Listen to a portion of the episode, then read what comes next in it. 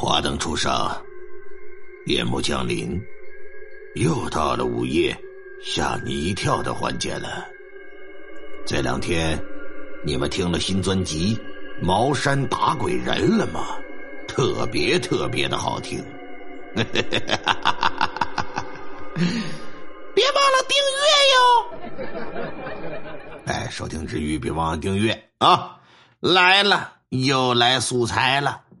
呃，这个故事啊是谁呢？说柱子哥你好啊，我是忘川，我呀又来投稿来了。记得上一次投稿啊还是二一年呢，眼下这都二三年了。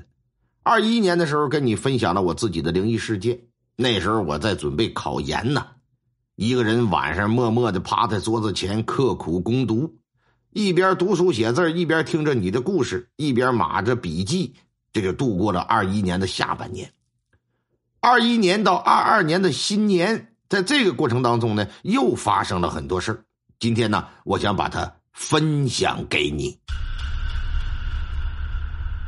说二一年年底，我回老家过年，回去的时候呢，跟堂妹。就讲起了我那些啊不为人知的往事，我俩在那闲聊的时候，刚好啊被我奶奶就听见了。奶奶一听，这还得了？这大孙经历那些匪夷所思的事这不找人瞧瞧，那心里那能放心得下吗？于是乎呢，腊月二十七啊，带着我呀就找到我们当地一个挺有名的灵媒。刚进去灵媒他们家的屋啊，就见到还有几个人。都搁那坐着，排着队，像是问事儿那灵媒呀，将一碗生米放在一个碗里，然后上面啊放了一个鸡蛋，打了一炷香，搁那念念叨叨的时候啊，那青烟是扶摇直上，笔直的一条线当他转头和人说话的时候，再看那道青烟呢，就变成弯弯曲曲的。我不知道是为什么。当我看到那青烟缭绕的时候，我就觉得这眼泪就控制不住了，就哗哗的往下淌。哎呀，没来由的就悲从中来了，就是觉得委屈。具体说是什么委屈的事也说不清，反正就是委屈，就是想哭。在屋里呀，还保持着一丝神智。一看还有这么多人在场呢，我这挺大小伙子有点不像话吧？控制着跑到屋外，哭了能有五分钟啊。这才从心里又回来。再进屋的时候啊，灵媒就看了看我，说：“小子，哭够了吧？来来来来来，往前头来啊，到跟前来，到跟前来，问了问我的生辰八字，一边啊念叨一些神神叨叨的咒语，一边呢就跟我们搭话，说什么我家的什么基本情况啊，什么这个那个的，包括我弟弟骨折的事都给说出来。”而且说的都对，连我爸爸有几个兄弟什么说的都挺准呐，还说我呀本来有两个弟弟，哎，我一听这个我就觉得有点疑惑，我们家就两姐弟呀，怎么两个弟弟呢？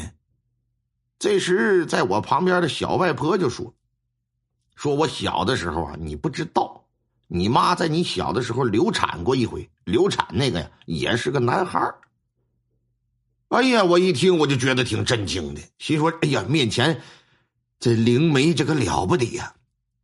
嗯，若干年之前的事儿都能手拿把掐呀。”话说到一半这神婆呀就让我出去，说：“你呀，先出去逛一圈啊。”我出去的时候啊，我寻思这是不是有什么事背着我呀？像大夫似的，那啊，你这没啥事看看有没有家属啊？来，家属进来吧。我寻思再说点用不着的，我就挺惦记。出去的时候留个心眼把手机录音器打开，往椅子上这么一放，我就走了。回来的时候呢，这灵媒呀就已经跟我奶奶都唠好了，跟我简单说了几句，说什么你不要多想，好好生活啊。出门上班前啊，等家里边请道士帮你打理打理之后，你再走啊，然后就没什么事了。就在回家的路上，我就问我奶奶：“我说奶奶呀，那神婆我出去了之后，在屋里说的是啥呀？”我奶奶就说：“没说什么，就告诉你别多想了，没事了，都能答对。”当天晚上回到家，我跟我奶奶睡。睡的也不知道是什么时候，迷迷瞪瞪、迷迷瞪瞪之间呢，就听到有个男的在叫我。开始我没吭声，连叫我两声，我刚要睁开眼睛，突然之间这肩膀啊，就感觉被人用力捏了一把，直接就给我疼醒了。立马起身，啪的一下把灯就给打开，给我奶奶吓了一跳，心说这干啥呀？这是睡毛了了。我再一看自己的肩膀，若隐若现的，有些淤红，但是不是说青紫啊，就有点像红色的那个捏的时间长了的那种样子似的。把这事就跟我奶奶说了，我奶奶说没事没事，来挨着奶奶睡啊，安慰我，打着灯。到了第二天呢，我爸一看这事不能耽搁了，找了一个掌坛的道士，看了看日子呀。选在正月十五的晚上，说准备要开坛做法，为我就是打理这些个，呃冤亲债主呗。到了在过往正月十五的这个期间，有那么一天晚上，我本来呀说是想泡个脚就睡觉，这脚也洗完了，烫的也挺舒服，打算出门去倒洗脚水。刚准备出门，我这眼睛就瞟到啊。我家窗户上突然之间可就多出一红色的影子，那影子是血红血红的。我当时端着个盆就不会动了，直目愣眼的就杵在那儿。在此，我先说明一下啊，我家院子是个高坝子，下面是一条水泥路，也就是说院墙很高。路上啊，你不论是白天还是晚上，都是车来车往啊。值得说的一点是啥呀？晚上的车呀，基本上都是黄色的灯光和白色的灯光。你就即使是有刹车灯什么红色的灯光，那也照不到这七八米的高度吧？而且我家距离那马路还有十几米远呢，这不可能这么清晰呀。我就哎呀好算是喊出一嗓子来，我奶奶一看说：“咋的了，孙儿啊？这这怎么的了？这看见啥了？这是？”我就跟我奶奶说：“我奶奶有个红色的人影，这这玻璃里那么一闪。”正说着呢，我二婶儿就听到我和奶奶的交谈，打那屋就过来，说：“那啥，你是不是看花眼了呀，大侄儿啊？那这房子你奶奶住了十来年了，也没什么怪事怎怎么就你能看见呢？别寻思多了啊，可能啊就是这几天你精神太紧张了，经历了这些乱七八糟的事都心里寻思的。没事没事啥事没有啊。又是好一通的安慰。好不容易啊挨到正月十五了，到了晚上该烧的烧，该办的办，哎，给我还弄了三道符，一个挂在床头，一个放在枕头下。一个呢是系在脖子上，要四个月之后啊，这符才能拿得下来。至于神婆那天我出去之后说了什么，之后我回去听了录音了。他告诉我奶奶，说不应该啊把我带去，因为啥？因为我已经中邪了。我的身后啊跟着一个红衣男鬼，这男鬼一直等着我死呢。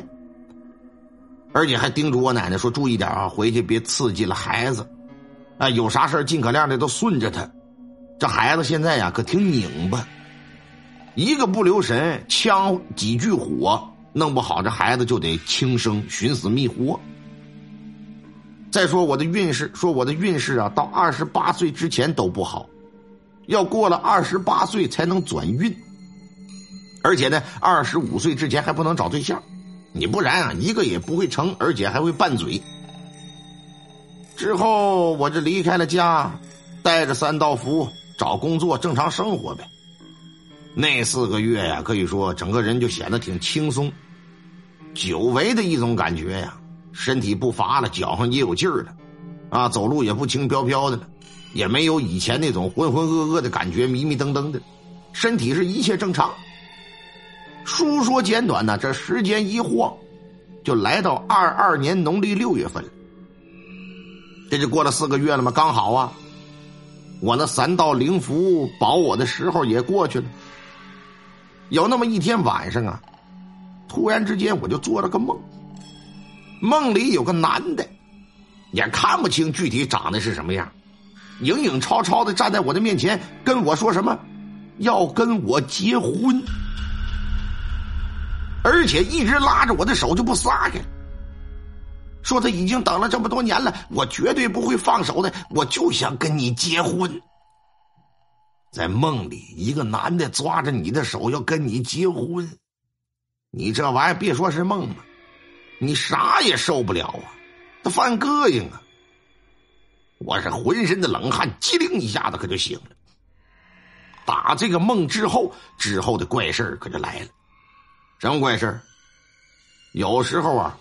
睡觉睡到半梦半醒之间，我能感觉到我的后背呀，有个男的在贴身的抱着我，而且我的耳边能清晰的感觉到和听见他的呼吸声，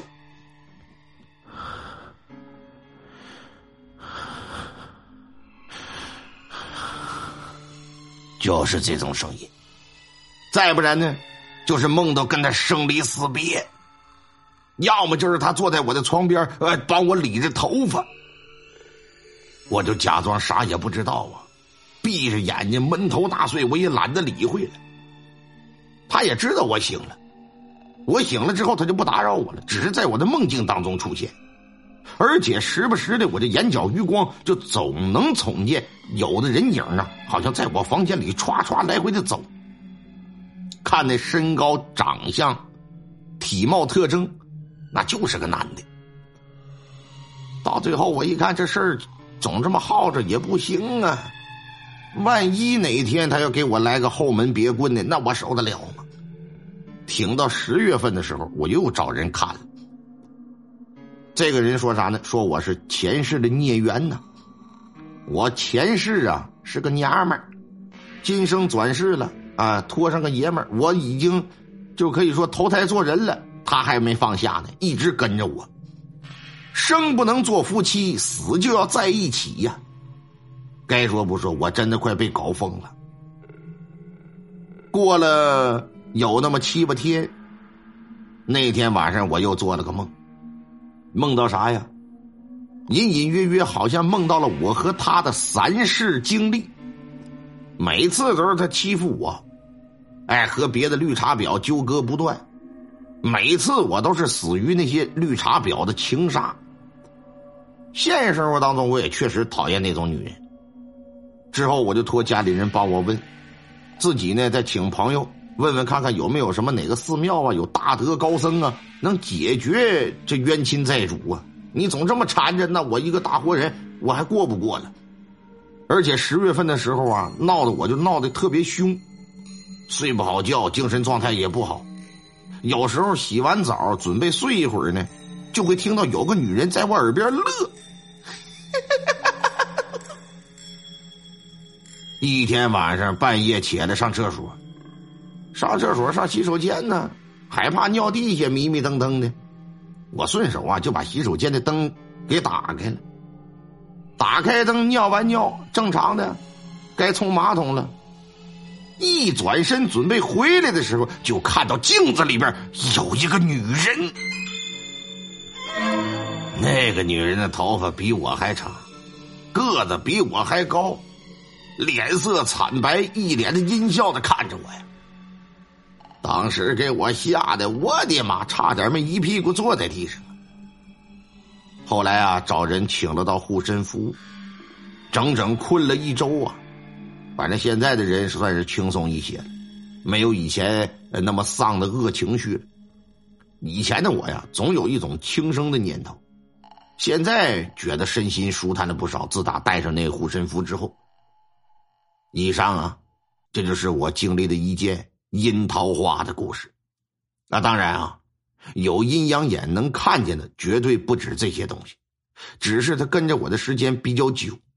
之后呢？我还会接着投稿。我是一个有阴阳眼的人，大家千万千万要相信我，相信我的同时啊，也要多多支持柱子哥。